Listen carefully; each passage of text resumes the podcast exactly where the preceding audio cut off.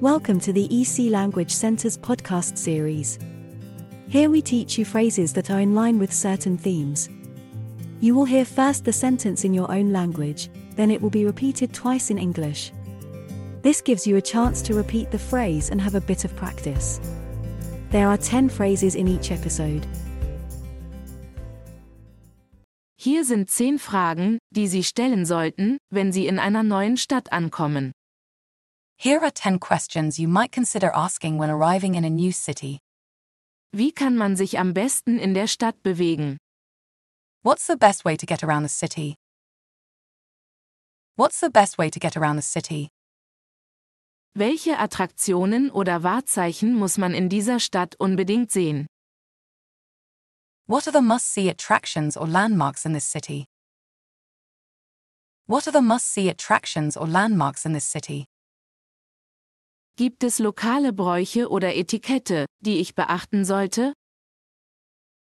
Are there any local customs or etiquette I should be aware of? Are there any local customs or etiquette I should be aware of? Wo kann ich gutes lokales Essen finden? Where can I find good local food? Where can I find good local food? Gibt es Gegenden in der Stadt, die ich meiden sollte, insbesondere nachts? Are there any areas of the city I should avoid, especially at night? Are there any areas of the city I should avoid, especially at night? Gibt es während meines Aufenthalts irgendwelche Veranstaltungen, Feste oder lokale Feierlichkeiten? Are there any events, festivals, or local celebrations happening during my stay?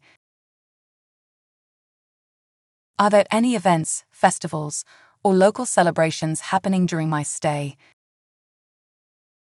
Wo kann ich am besten Souvenirs oder lokales Kunsthandwerk einkaufen? Where's the best place to shop for souvenirs or local crafts? Where's the best place to shop for souvenirs or local crafts? Können Sie mir gute Viertel oder Gegenden empfehlen, in denen ich wohnen kann? Can you recommend any good neighborhoods or areas to stay in? Can you recommend any good neighborhoods or areas to stay in? Was ist ein einzigartiges lokales Erlebnis, das die meisten Touristen verpassen würden? What's a unique local experience that most tourists might miss out on? What's a unique local experience that most tourists might miss out on? Wo ist das nächstgelegene Krankenhaus oder die nächste Apotheke? Where's the nearest hospital or pharmacy? Where's the nearest hospital or pharmacy? If you have enjoyed this podcast, please follow us to hear more in the series. Visit www.ecenglish.com for a list of our courses.